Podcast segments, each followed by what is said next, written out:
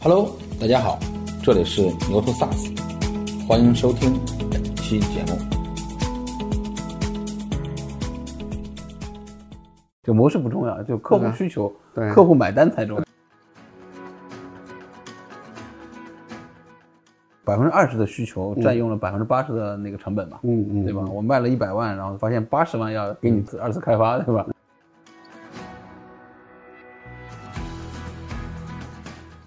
互联网已经不行了，这个、啊这个是我们 极极极其错误的一个这样的一个判断。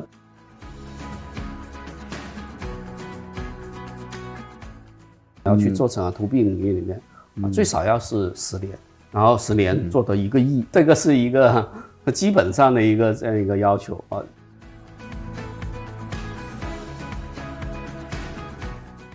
随着你的业务变化，那我的组织啊、也必须要去做这样的一些调整。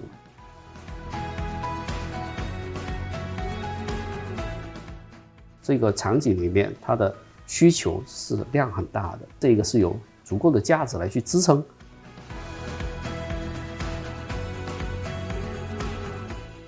对垂直行业的业务的 know how，嗯，这个是最关键的。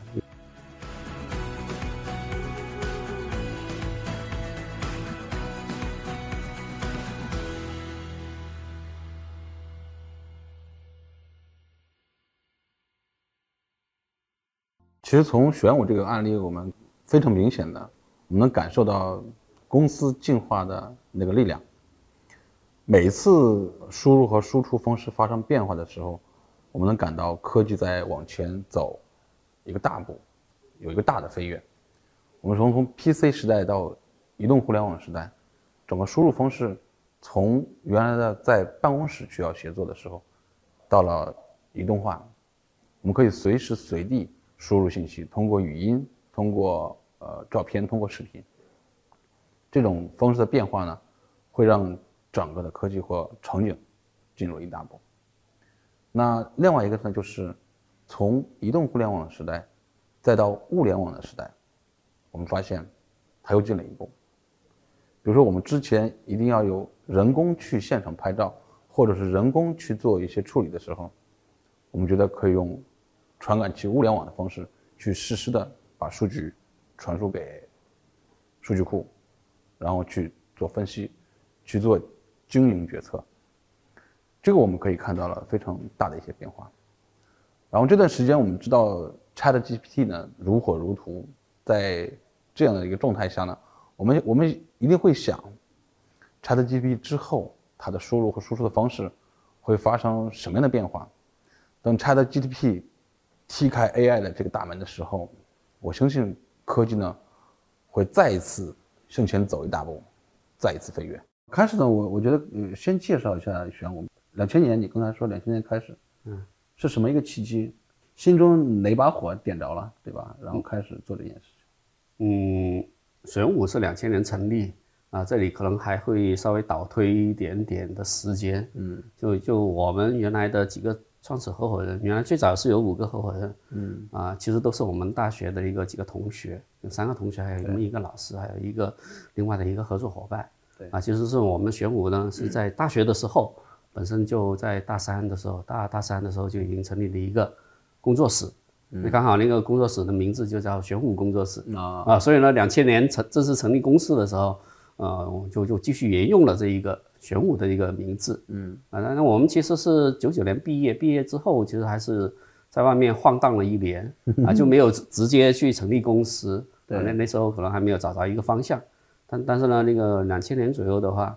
嗯、也是我们其中一个合伙人也研究了一下，哎，好像是。看到一个科学杂志上面想讲，哎，WAP 可能是未来的一个很重要的一个对移动互联网的一个东西，那个、啊，那时候都已经讲了 WAP 的那个这个移动互联网的一个东西。对然后刚好呢，我也是在深圳，嗯，在深圳一家做通信的公司，啊，就叫润讯啊，啊，所以呢，那个时候我们本身就是做通信的。啊，做通信的话，刚好说，哎，要去做 WAP 啊，那个，或者是做 SMS 啊，这这些的东西的话，啊，刚好我这这边也是有有一些了解了，那个是吧，啊所以呢，是不是说说用啊、呃往这个方向这边的去做？嗯啊，但但另外那时候也有一个阴差阳错的一个错误的判断啊，因为两千年的时候，因为刚好是互联网泡沫嘛，对对，啊互联，那网就泡沫纳纳斯达克的那那边那个，哎，然后又看到手机开始出来，哎，是不是哇、啊、这些东西未来的移动互联网上网的这个变变成是主流，互联网已经不行了，这个、啊，这个是我们极 极极其错误的一个这样的一个判断，但但是也是因为这个原因，所以呢，我们就开始说要去做哇啊。或者是做通信啊这一方面的一个这样的一些方向，来开始去去进入了这个领域，啊，其实你你说爸爸这个这件事情，零八年零九年嗯啊，那个时候，我我我觉得就是我们对外婆其实还完全没有感知。嗯我我一直到是在我看一一年、一零年、一一年的时候，啊，然后那个时候才二 G 嘛，嗯嗯，嗯然后 w a p 打开的时候还很慢，对，对吧？我们很兴奋，然后点一下，那时候还用的，呃，是诺基亚的那个嗯，翻盖手推推盖手机，推开手机，斜推的，一推哎咔，嗯不是前键盘嘛，是啊，斜推推开之后，然后对对对去去去上网，对吧？那时候看点新闻啊，也就这也就这个了，嗯嗯对嗯，吧？就是连个 QQ 在上面都没法运行，对，对吧？很少。对是，嗯，对，那个有那个时候在做的时候，遇到有些什么问题吗？比如说你们刚才你刚才说说也也抓到了一个风口，或者是抓到了一个机会，嗯，但其实也对互联网有一些误判。对，那那个时候挑战是什么？呃，其实那时候其实根本没有需求的， 挖普一个或者我们做的挖普网关，做短信网关，然后呢就只是感觉这个可能是一个方向啊、其实我们是最开始的时候，两千年零幺年的话，其实都没有去真正有真正的一个客户真正去使用啊、当然后面呢就看到是有运营商。运营商其实开始是是能去要去接这些网关了，对吧？但是呢，其实原来我们做外网关，后来其实是主要都变成是做短信网关，对就是说原来是它短信只能是点对点的一个这样一些发送，嗯，然后后来呢，那个是它要去做企业的短信，嗯，啊，怎么能去帮一些企业啊，能去对对客户，能去 N 多的一个客户，比如说发会议通知啊这类的，对，啊，能，所以就就要通过一个网关这边来去接入。嗯所以我们最早服务的客户其实是移移动，嗯，啊，然后找到了一个这样的一个机会，嗯然后就就发现哦，原来是其实短信其实也是可以去给企业做做群发的，这嗯个是、啊，所以找到一个这样的一个契机，对吧？啊，从那时候开开始就才真真正找到这一个可可持续发展的一个这样的一个机会。对，其实呃，短信群发这件事呢，或者是短信对客户发营销短信这件事呢，我最早的感知呢是在两呃二零零四零五零六年，对零五零六年那个时候，嗯，我记得那时候联想还推了一个联想短信通，啊啊啊，对吧？还还让我们说阳光短信通，阳光短信对通，阳光对短信通嗯说那时候我在我在我们在做智联网嘛，嗯嗯，说我们这个软件还不错，然后你们可以可以带着是代理代理，对吧？对，那时候我我我们知道就是哦，原来还还有这样的一个可以一对多的，然后对自己的客户去做一些嗯那个通知，或者对自己的集团对一些员工做一些通知的这样的一些短信，对。对吧？其实那个就是那个是算是 SP 吗？还是嗯，其实那那一种其实还不算完全真正的 SP，、对因为 SP 它是呃那个运营商的一个增值服务对嗯啊，其实它是运营商来去帮消费者的一个是能去做代扣费的、对嗯啊，它它是这种方方式啊，这其实那种方式的话更更更有点像现在的无论是视频啊这嗯些那个、那个腾讯视频啊或者那个爱奇艺啊这这些的一个会员制的一个这样的一些服务，嗯对啊，但当然那个我们所做的其实是面向企业的，企业付费的嗯啊，然后所以呢，他们对对消费者是不会收费的，嗯，所以这个还不完全是真正 SP 的嗯业务，哦对 SP 其实是对个人是订阅的，对对个人订阅，我我订阅它其实收我个人的费用，没错，而不是收企业的费用，没错，对，啊对对，它其实是一个纯 to B 的工作，这对那时候就已经是 to B 的业务了，嗯对啊，那时候叫做集团短信或者企企信通对。啊，在运营商这边其实最开始叫集团短信，嗯，对对，这是纯 to B 的业务。对，刚才你你你讲的那个例子呢，嗯，呃，我我感受特别有意思，就是去年我在采访这些企业的时候呢，有两种哈，一种就是说，呃，我是先看客户，嗯然后再回看了产品的，嗯对吧？嗯，有些是心中有技术梦想，嗯对吧？想改变世界，嗯是先做了产品，然后推向市场，发现市场并不需要，就跟你说的是 吧？SP 不是跟你说的，呃，挖网网站对对吧？哎做网关什么，推给客户的时候，客户说哦我不需要，是嗯对吧？没有需求。就这个真正的这个转折，就是嗯，就是当你推到客户面前，客户说我我不需要的时候，嗯，而且是屡屡不需要的时候，那个时候，嗯，会是一个什么感受？嗯，那时候啊，因为我们那时候都是毕业出来创业的，都是无知的、无畏的这种。对，对对，这个社会这些东西其实是 没有感知的，没有感 知的是吧没有感知对只知道哦，我们凑了这么多钱，能活得下来就 OK 了，对吧？就只是找找不不断继续对找这样的一个机会。是呃，只是说我们原来还有一个切入点是这一个，对嗯做 WA 做做 SMS 这一个，那这个是原来的一个初衷，对吧只是保留了一个这样的一个初衷。嗯是，所以呢，那个是那时候只能是不断的一个去去找找客户，嗯，来去尝试，呃，不断的一个是尝试什么才才会有真正的需求，嗯对啊、原来我们也做起信通的一个软件，呃刻入到一个光盘里面，啊、拍到这一个所有的 那个 那个那个电脑城啊，或者软软件呃连锁店里面去卖，嗯一份都没有卖出去啊， 所以所以那个那时候可能情况就是这样，嗯对后来只能是一家家客户，呃，看哪些客户是真的需要说哦，我要用集团短信的，有有这样要比较多会员的，一个需要这个经常要发这种信息的，慢慢去找到这样的一个客户，对嗯以及这样的一个场景，这样你才才会有立足点了，对吧？行里边有人在说，玄武更像 Salesforce 加推流的一个合体，啊，我们呢也能深刻的理解这样的一个组合哈。在两千年的时候，整个互联网遭遇一个非常大的寒冬，到到处都是啊尸横遍野。在那个时间点，愿意出来去做创业的创业者，我觉得值得格外的敬佩。在开始的时候，他们也做了 SAP 网关、SP 网关这样的一些这样的一些产品，就像陈永辉说，等他们把这些产品推向客户的时候，发现客户不需要。然后面他们去转型去做集团的一些业务，集团的短信网关呀，集团的一些短信的一些营销的一些一些业务，这也就是他们后来走向有一点点像推流这样的模式的那个业务，也就是他们的第一块的核心业务——云通讯业务。九九年和两千年，就是你们开始创业的那时候，嗯中国已经有了 ASP 的嗯呃那个创业了，嗯对吧？就是我们说 SaaS 的早期、嗯嗯嗯前期，对吧？对，呃，那个时间呢，嗯我就在采访用友王文京的时候，我们聊到这一段，就是九九年他去硅谷，嗯呃，参加去去美国参加哦 Oracle 的 Wo- Open World，嗯对吧？然后看到了 Larry 在上面很激情无限的讲嗯 ASP 是未来，嗯，所以他回来就开始做，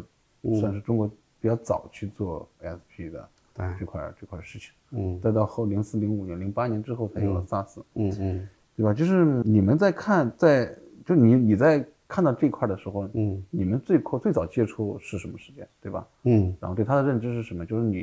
你你觉得它和传 统有什么不同？嗯，说白了，我其实我对 ASP 一直都没有什么特别的感觉，嗯，我、我们是理解这一个这个 SaaS 的一个，其实都是在幺零年后后幺零年后才会有这个，所以那个之前说，嗯，这个 SaaS 的前身这个 ASP 这个，嗯，我自己是没有什么特特别的一个深的一个体会的，是的，因为我们原来所做的一些，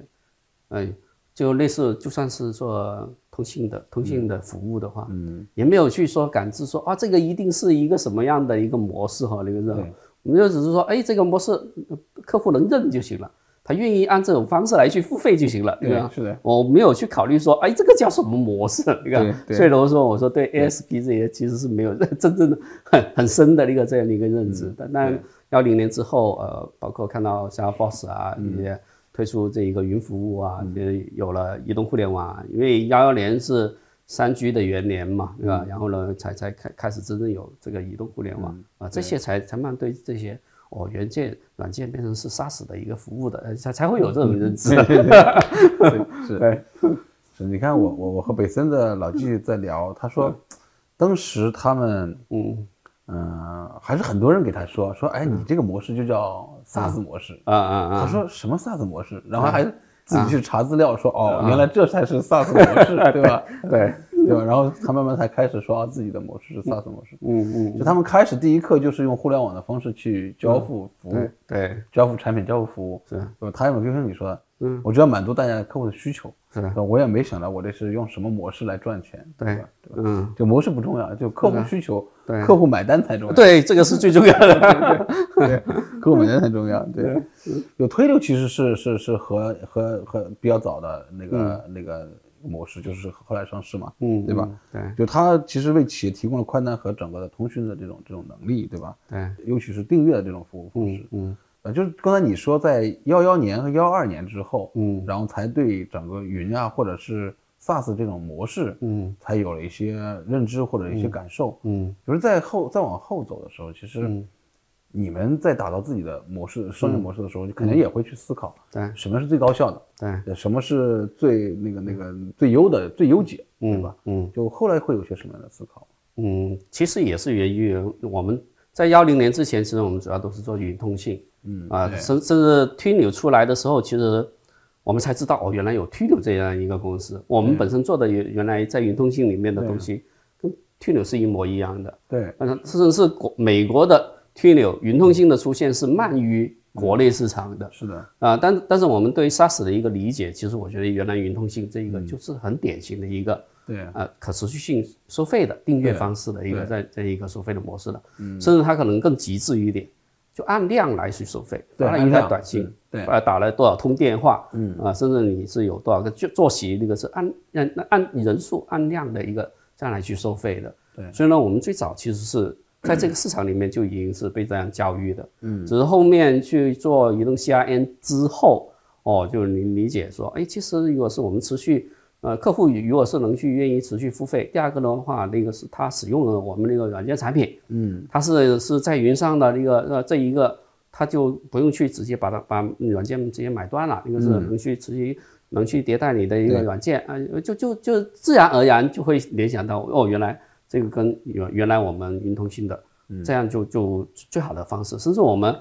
的软件，就云通信里面的软件，我们也提供什么企信通软件，我们的呃软件是免费的，甚至是免费的，我通量来去收。只是说，如果是 CRM 这种呢，呃，它它的 SaaS 的话，因为它只有它没有办法其他变现的方式。那那要就是直接把 把软件直接买断，要就是按按按订阅费的一个方式来去去做。对那那我们感知那个是，哎，订阅其实是会对客户的你你的那个软件的嗯一个迭迭代啊，以及能去让它持续的一个跟着你走啊，这嗯这个可能会更好一点啊。这个其实也是我们很朴素的一个想法啊。对对，没有说特别说啊，这个叫 SaaS 还是叫什么东西啊啊？对，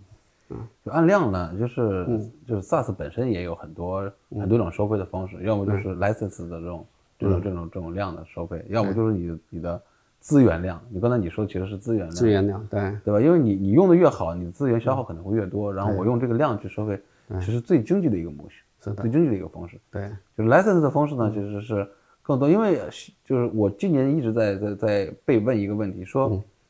呃，产业互联网进来之后和软件厂商在做行业的时候，嗯在交集的时候肯定会有一些矛盾，会有一些冲突，对吧？因为大家要要要抢地盘，嗯对吧？要抢客户，对吧？产业互联网呢，更多的是工具免费，对然后我我后后边做做做长尾的一些事嗯情，或者或增值增值的收费。嗯，那软件企业进来呢，可能软件还是要收费的，嗯对吧？就本来这个门槛就会嗯拉高。嗯就确实我们你说哪个对呢，哪个错呢？其实也不一定，对吧？就可能每个人都有自己的做法，啊嗯对吧？每个人都有自己成功的那那那那个方方式，对吧？嗯只是说在这个里边呢，它这两两种势力在交叠的时候，它确实是会会发生一些不一样的东西，嗯不一样的东西。了解是如果说玄武的第二段的经历的话，我觉得二零一一年，移动互联网算是一个真正爆发的一个元年。在那个时间点里边，我觉得玄武都在思考他接下来走向什么地方，对吧？刚才也说他有外部环境，也有自己内部的环境。但是在今天的采访里边呢，我有一个非常深刻的感受，就是刚才我开始的时候在讲，就是公司进化的力量。在这个进化的过程中，其实我们也很难呃得知这个公司接下来会真正走向什么地方。但其实最核心的是，客户的需求的推动对这家公司的改变非常非常的大，非常非常大。这也就是造就了在云通讯之后，有了第二块的核心业务，就是玄武 CRM。其实早期的选我的 CM 呢，其实是在帮助这些快消品行业的这些企业去做一些巡店的业务，比如说看他们的堆头啊呀、看他们的摆放，然后去去每天去巡店这样的一个 CM 的业务。可能就像陈永辉说，他们也不知道自己长得像 Salesforce，但是走着走着，其实满足了或者解决了客户真正客户管理的需求。就在那个时候，我记得有一段时间 SP 基本上就就关停啊。对，然后我记得早期的时候还我还记得有一家公司叫易美软通，嗯，对吧？对那个那个老板好像叫李岩，是啊对对我我和我还采访过他，对，对吧？那那个后来就是好多公司就是卖掉了嘛，对嗯，吧？然后然后就在在那个时间点里边，对你们的，因为因为你刚才你说你们的业务已经做了一些调整了，对嗯吧？已经有一些有一些有一些转变了，对啊吧？就那一刻对你们的业务有一些挑战或者压力吗？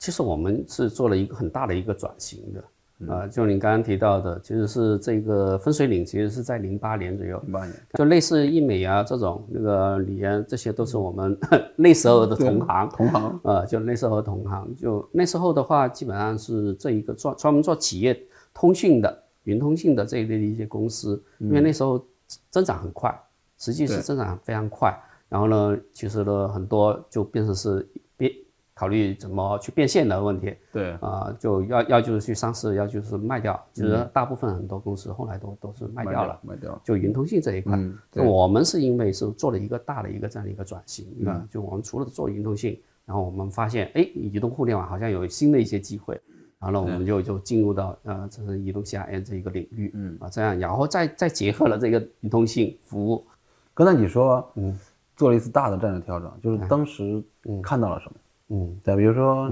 你当时是嗅到一些什么样的机会，然嗯后去去往 CRM 这个赛道里去去去去转。嗯嗯，其实是在两方面，一个是外部因素，一个外部因素呢，就是因为零八年左右的时候，其实通信服务呢，嗯在在国内的通信服务跟跟欧美是会不一样，国内的会是三大运营商垄断的，嗯，啊，如果是欧美的话，为什么推牛的它毛利率可以维持这么高？因为它的一个运运营商是非常分散的，对，所以呢，它会有比较强的议价能力，嗯，但在国内的话，它没有定价没 有没有定价权，对吧？ 这个是很痛苦的一个事情啊、呃。虽然其实它它的模式非常好，嗯，而且呢，中国又有这么大的一个人口红利啊，这么大的一个市场，而且呢，通过移动互联网的发展的时候，其实对云通信是涨起了一大波的。嗯，Twilio 的产生其实也是因为移动互联网出来了，它最早的客户就是 Uber，对吧？嗯，但但是云通信在国内的话，它它会受到这些运营商的一个这样一个限制，嗯，这是一个很重要的一个这样的一个因素，对吧？所以呢，那那时候我们也是考量到，一个是如果是单纯只是做这一块的话，可能是不是生存空间可能会会会未来会会受制于啊人，对对，绝对会， 对，因为你毕竟还是会有一个这样的一些困局啊，要要要去找到另外一个方向啊。其次呢，是我们也是因为有了移动互联网之后，其实很很多原来是做通信服务的一些企业的话，它它纯粹通过打电话或发短信这种营销的模式，已经是会可以去基于 A P P 上面可以去做更多的一些的一些东西。那我们就考虑是 A A P P 上面是不是可以去做更多的一个，除了只是简单的一个连接的、通信连接的一个这样的一个步骤的，是不是能去做更多的一个应用场景啊？啊，所以就考虑到这一点，这个是吧，所以就就就进入了这个移动 CRM 这个领域了啊。刚才其实你刚嗯才说了两点，一点是外部的环境的因素，一点是自己嗯对整个的移动互联网的一个预判。对对吧嗯在这个里边，其实我知道，就是从通信到 CRM 嗯，这两个看似好像没有太大关联的行嗯业，但是在你这儿完美的结合在一起，或者是变成了一个嗯一个一个一个可以融合的一个业务。嗯。你觉得它这两个之间的关系是什么？呃，如果是初看，肯定都是没有什么 特别的强的那个结合哈，这个是。但当然，我们的确是也是因为这一个阴差阳错的一个这样的一个过程，啊、因为我们很多原来的一些客户啊，我们最早想着通过移动互联网这一端的话，其实是想在 APP 上面。其实我能不能去给这些，比如说给证券公司啊，原来我们最多的一个就是证券公司，对他他给他的一个证券公司装一个 A P P，然后嗯他就可以去推送信息了，对可以跟他去交互了，那个、嗯对啊，就也可以去做很多的一个应用场景的一个服务了，对啊，这一个是我们很很朴素的一个想法，是吧？我们那那时候其实是非常困难的。嗯，我们只是说重新再找到了，在 CRM 领域里面，我们也找了一一些行业，哪些是真正是有这种去基于 APP 啊去做它的一个应用管理嗯啊，去采集数据啊，对做交互的啊这样的一些场景的。最后我们发现，其实是在快消品这个行业，对因为它有大量的一个销售人员，天天都要去巡店，巡店呢就要要去去去这些小的一个店里面呢，又要去盘点，要看库存啊、去去看它的一个货架摆放这些数采集这些数字，对是吧？数据啊、那那可能对就会有很频繁的一个这样的一些需求，嗯，那我们觉得，哎，这个可能就可以去解决它的问题了。对啊，所以那时候我们其实也没有没有说这个是叫 CRM 还是说移 动 CRM 这些，所以我们对这些概念其实原来我们是基本上没有去特意说说哦这一个框定的一个这样的一个概念在里面啊，然后做的是说哦反反而就看到哦原来这个是销售管理哦， 这个就是叫叫 CRM，这个叫销售销售管理哦，对这个叫叫营销管理哦，那个是是这样来去 去去慢慢演化出来的啊，嗯啊是从需求然后推到概念了的，对吧？对。就原原来我解决的这个这个事儿啊呢，就叫 CRM，是吧？对， 然后一看，哎，怎么跟好像跟 Salesforce 有点类似哦？对是然后呢，哎，它商业模式可以去订阅哦，那个是对，那我们就是不是可以往这个方向这样来去做？对啊，是这样过来的啊。在通信和 CRM 其实完全不搭界的两个赛道里边，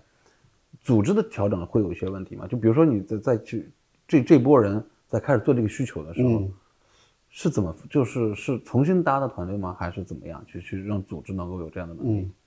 在开始的时候，通常这种转型肯定不是一步到位的。对就虽然现在回过头来看，好像好好像很自然这个组织，但原来的时候肯定是都是在原有的一个组织里面。我说，哎，这个能不能直直接能孵孵化的？这个是最简单的一个这样的一个想法。但是那时候做着做着就发现，好像它的一个技术要求不一样，嗯，技术上要求不一样，是吧？你的一个部署的模式可能也会不一样，那个啊这些啊，当然你的销售的模式、销售对象也有可能都会不一样。对，随之就就肯定导致让我们必就必须要去改变我们这里一个组织来去适应它。嗯，那我们可能说从产品的研发这边，那本身就要去把它先先分开了。嗯，后面的话，那个是我们甚至是因为他们面向的客户群，甚至都会有一些差异。是的，就通信的那个面向互联网，我们最早互联网啊、金融啊这些这样的一些企业，那后面我们说那个我们做 CRM 的这个，呃，可能更更多是快消品啊这些，那那你的那个面向的客户群也不一样，我销售营销端也是要要去分开，啊，这一个是随着你的业务变化，那我的组织啊、呃也必须要去做这样的一些调整了，对吧？对，其实里边有很多很多的还有行业 know how，嗯。对吧？刚才你讲，比如说，在金融，在保险，嗯再到现在后来的快消，对吧？就每个行业有它独有的一些东西，是的，对吧？刚才你说技术战呀、还是别的呢？还其实还是它从产品架构的嗯对这个维度。就你到真的推客户跟前的时候，客户说，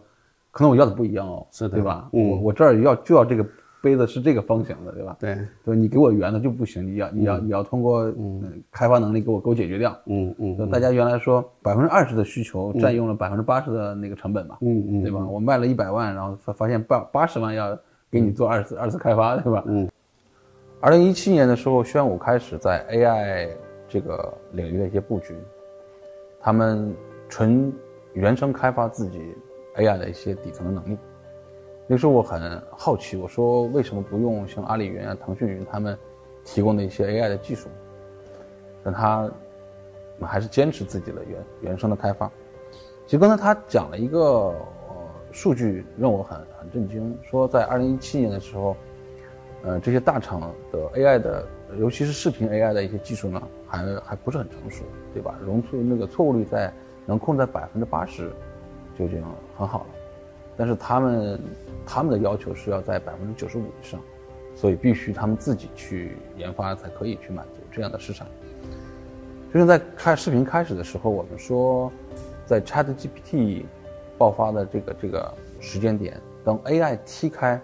呃，等 Chat GPT 踢开 AI 这个大门的时候，那接下来创新会是什么样子？接下来整个企业的应用场景会是什么样子？那接下来整个企业应用的场景会迸发出来一些什么样的机会？我们觉得它可能会不一样，因为创新无处不在，未来无限可能。我们开始之前也讲说，二十三年，对吧？做这样的一家公司，嗯现在回头看嗯是一个什么样的感受啊？如果让你用几个词来说的话，就是什么感受？对吧？心里边儿，我反正我现在吹牛会做九年，我反正是每天都在怀疑自己，对吧？对吧？呃，感受肯定是比较苦逼的一个事情 的啊，就因为我们从两千年开始，第一个误判就已经误判了，互联网都没有 进入，是吧？那那时候我们已经判断出来，那个哎，互联网是不是已经刮掉了？这个是这样来去 理解的。对，嗯，这首先是我们一开始就是做 to B 的，的确非常苦逼。然后我们感觉是要去在一个领域里面要嗯去做成啊 to B 领域里面，啊，最少要是十年，嗯，做十对年，是的，然后十年做到一个亿， 对这个是一个 基本上的一个这样一个要求啊。这但是你如果是你对比做消费互联网的话，这个是实在太 low 了，这个啊、所以呢，的确是非常苦逼，这个非常慢。嗯，但是唯一的好处就是可能稍微只要你不是犯特别的大的错误，嗯，就还能去活得下来。啊、但是如果是在现在，甚至好像这一个都不一定是成为定论。嗯，现在的话，就是大量的 to B 的，如果是也有烧钱的，烧钱的话， 对那你也不一定能去活得下来。对就如果是大家都不烧钱的情况下，我觉得是可以活下来的。对是的，那如果是有一碰到烧钱的时候，那你就可能市场 这样不够抢啊，那个，因为它本身这个市场就是慢，对吧？会有一个这样的一个问题，对吧？就这个这个里面，其实一个是慢，一个是苦，另外一个呢，其实在竞争的这个过程中呢，嗯，因为有资本和没有资本，大家的心态、嗯打法嗯，和那个逻辑都不太一样，是对吧？大家就有有钱之后，大家容很容易犯错，嗯很容易犯错，就是冒进，嗯，大家可能会把组织变大很大，对，效率也会嗯随之会下来，对吧？我我从我看你们资料是从短信的服务到二零一零年推出了 CPass，嗯哎这这这这种这种呃平台对，那对对玄武来讲，从产品体系和技术体系里面嗯，对吧，带来哪些挑战？这个 CPass 怎么来理解呢？嗯，呃，C Pass 其实还是在通信的 Pass 啊，到现在我们已经是有几大的一个 Pass 平平台了。是的，就 C Pass 主要是因为我们最早最早去做通信嘛，嗯，然后去做短信，那后面 C Pass 的那个是我们变变成其实已经发现越来越多的新的连接的方式，嗯，啊，包括打电话这也是传统的一个方式了。是的，如果是传统通信里面，现在甚至也有五 G 消息啊，对嗯啊，原来是彩信啊这些五 G，消息，对，现在都有很多这种呃通信的连接方式。嗯，当然还有另外的，类似现在也有微信啊，是吧？也有抖音啊、啊对快手啊这些小红书啊，那个邮件啊，这种 N 种的这种的连接的方式。嗯，那我们如何能去通过一个统一的这样的一个通信平台，就能去提供这些所有的连接能力啊？这一个，呃因为它基于这些连接能力的话，其实它就就可以去帮这些企业对他们的消消费者。会员呐、去做营销啊，做营呃那个服务啊，因为他们本身就已经肯定都是全媒体的，对啊、客户的那个连接的消费者的已经是全媒体的，那我们就顺着这个客户的一个这样的一些，因为他有这种需求啊，然后要去提供这样的一个平台的一个能力给到他们啊，作为我们一个连接的能力的一个平台了。对啊，这这也是我们几个 Pass 平台里面最早的一个 C Pass 就是我们最早的一个 Pass 平台了。嗯，那还有哪几个 pass？就我们后面的话，其实是幺五年我们就有了 A Pass 平台，对吧？啊，就因为我们做 CIN 的话，其实是做一些比较大的客户啊，大的一些客户的话，呃比较头疼的就是国内的企业，它肯定除了定制标开发标品，肯定要要定制开发。对啊，定制你怎么能去更快速的帮他去做定嗯制？要就是你自己帮他去交付嘛，嗯，要就是他的客户的那个 IT，他也能自己去来去来自己来，嗯，我们就就去做了一个 APAS 的一个平台，其实也是学习 Salesforce Force.com 嘛，那嗯个它也是经过几年之后积累了一些客户，他可能也有这样的一个需求。但是国内的客户可能比 啊国外的一些可能这这这样的一个要求可能就更普遍，更普遍啊对嗯啊，就是中型的、大型的这些都都有这种需求，所以就很自然也去做了这个 A Pass。嗯啊，至于后面就是我们是做还接接下来再做了我们的 AI 的 Pass。嗯啊，那也是因为我们做快消品，它有大量的一些什么呃视觉要拍照片啊，拍货架、拍堆头啊、这样的一个，对对然后来去进行他们那个考看他们的陈列啊，然后看完陈列来去进行一些费用的核销啊，这个原来他他都巡店的时候就本身就要拍这些照片，嗯，但是呢，因为原来只能是靠人眼来去去去抽查，嗯，啊、那个拍所有拍的一些照片的话，你有因为你有大量的人呢，后台有大量的人，嗯，去抽查百分之五的一个照片，抽查这么多，看你有没有是符合标准的，嗯对吧？对啊，然后后面如果是有了 AI 之后，啊，这一个同样是 AI 就可以全量的让你去识别它，啊，而且呢，肯定是非常精准嘛，对吧？所以你就大幅的一个提升这样的一个识别的一个这样的一个准确率了。对，而且呢，全部都可以去怎么实时的核销，嗯，核销这些所有的一个这样的一些呃标准啊，然后就就可以实时的核销完就能去给。这些店老板呐、还有一些经销商直接给钱给他们了，因为他这些都是他的陈列费用，对啊，这些陈列呃是不是真的这样按按要求这样摆放啊？是不是这样来去投放的费用啊？就能去识别啊？也是因为有这样的一个场景，嗯，为什么我们自己也会自己自己自研这样的 AI？哦、其实很多都是用其他类似百度啊、华为啊，他们都有提供这种识别的能力嘛。对，但他们的准确率会比较低。嗯，哎，他他很多这些场景，其实他他不一定是非常了解。第二个呢，就他没有实时的数据，嗯，没有真正实时的数据，嗯，所以呢，我们要求的准确率是百分之九十五以上，嗯，如果是普通的这样的一个识别的一个 AI 的一个能力的话，它可能最多最多只能识别到百分之七八十的准确率，啊，所以我们就要要去我们做做我们是自研的 AI，、我们是在幺七年就自己成立自己的 AI 实验室了。啊，另外的话就就幺八年之后幺九年就就再建了我们的呃数据平台。数据平台的话，其实也是因为我们有很多很多数据，对啊，所以呢，无论是你说做报表啊、BI 啊这这一部分，这个还是小部分。另外的话，可其实我们还有非常多，包括线下的终端门店啊，线下所有的线下的终端门店，其实它都有它的画像的信息。因为每天都是在所有的订单呐、啊，那个巡店的陈列啊，这些所有的数呃数据其实都我都反是过来指导他们，对嗯是吧？哎对，就我们可以去用这些数据，经过训训练之后，就可以告诉你哦，摆摆怎么做你的堆头嗯啊，效率是最好的是吧对，是这这些，你看，包括甚至你做了一个新品的一个推广之后，呃，马上就可以是知道你的一个所有的一个数据结呃果嗯数据结果。然后你是不是要去把这样的一个促销的一个活动，是在其他的一个区域里面去做复制推广啊啊，所以我们就就其实都是都是源于这些客户的一个数据以及使用了业务系统之后，嗯啊，这个 CRM 系统经销商用了，销售人员用了，促销人员用了之后，啊，有大量的一个数据，怎么用数据来去反腐一下这些所有的一个业务啊，是这样来去去慢慢形形成这样的一个我们自己的一个 pass 的一个服务了，对吧？每次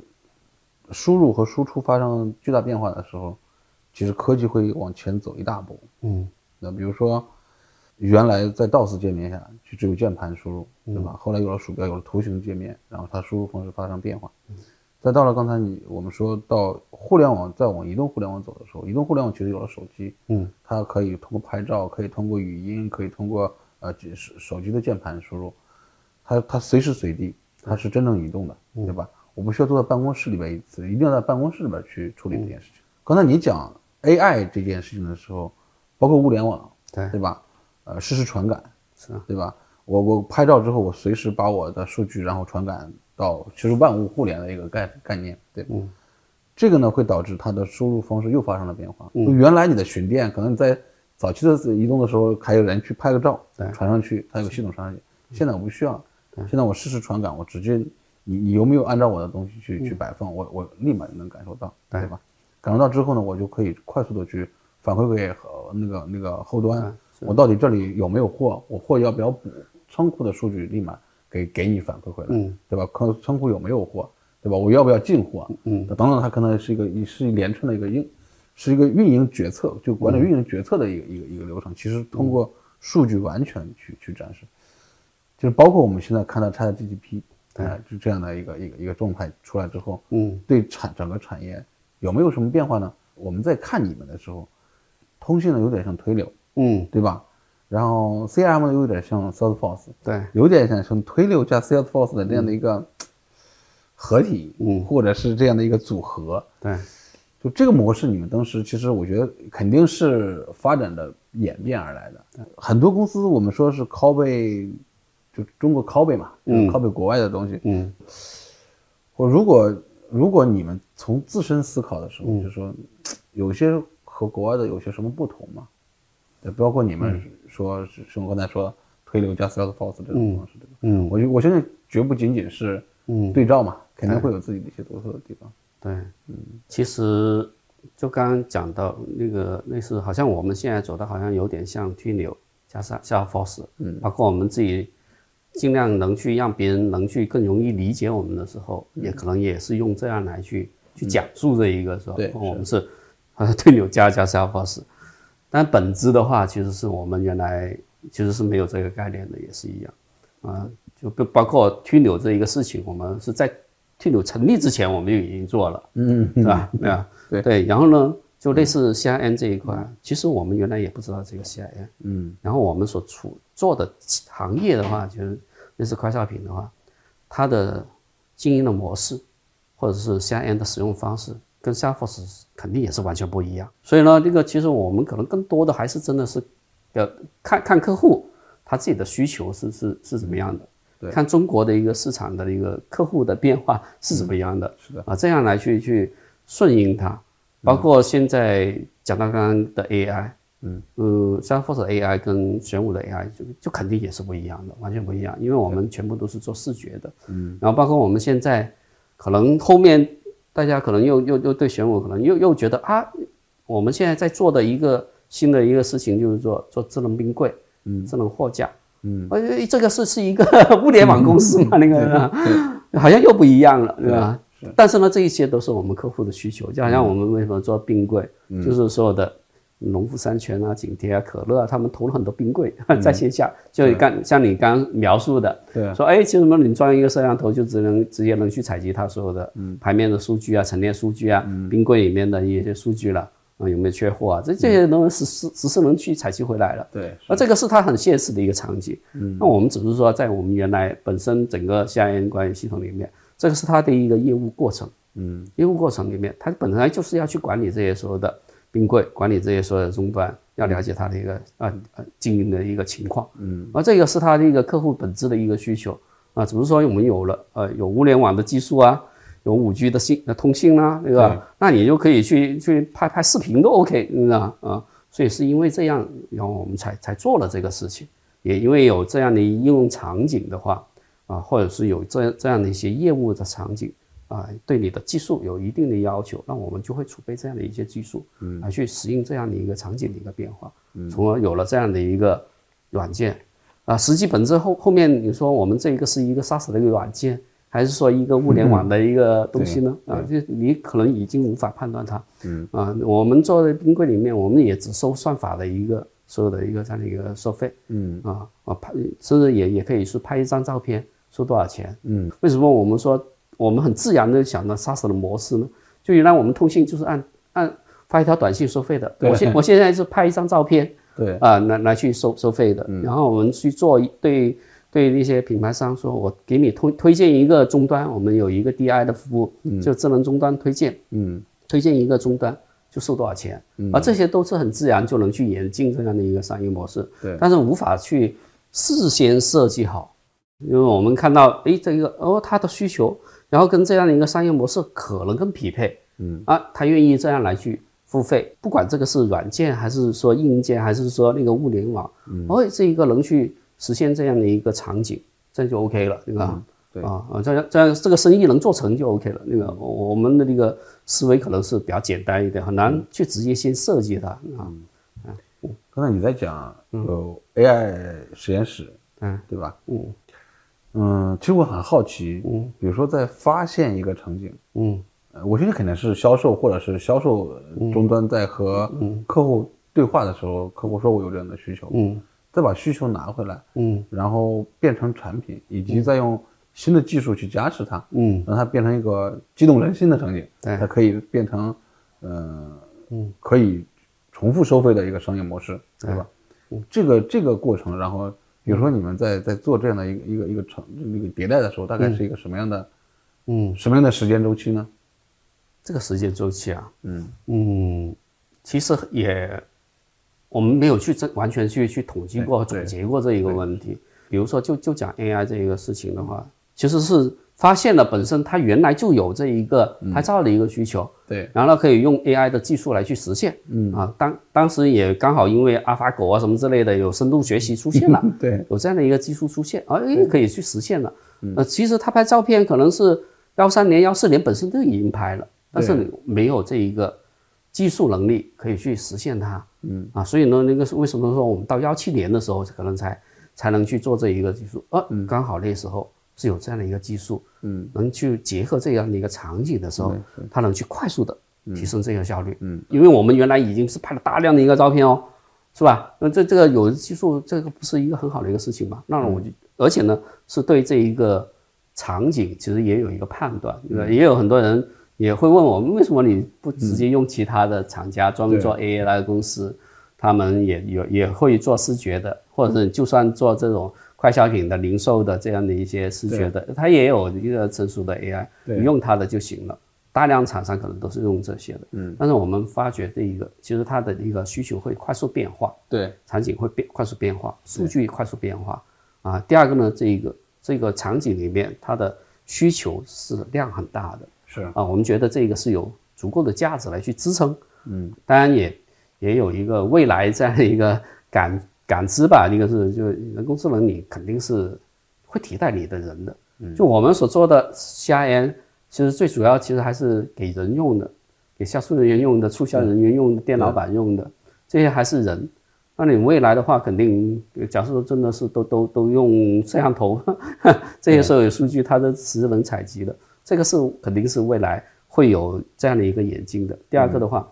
从人到这个物联网的话，机器的话，永远比你准确，这这个这个数数量级是这那 个对 增长是完全是几何级的对啊。有有了这样大量的数据的时候，人工智能其实它人工智能主要就是两个方面，对，有没有足够大的一个数据量，嗯。第二个呢是有没有真正的场景，嗯，有了这一个基础，你就可能就在这一方面去做，才可能才有意义啊。不然的话，纯做一个技术可能也没有太大价值。嗯，所以我们可能更多的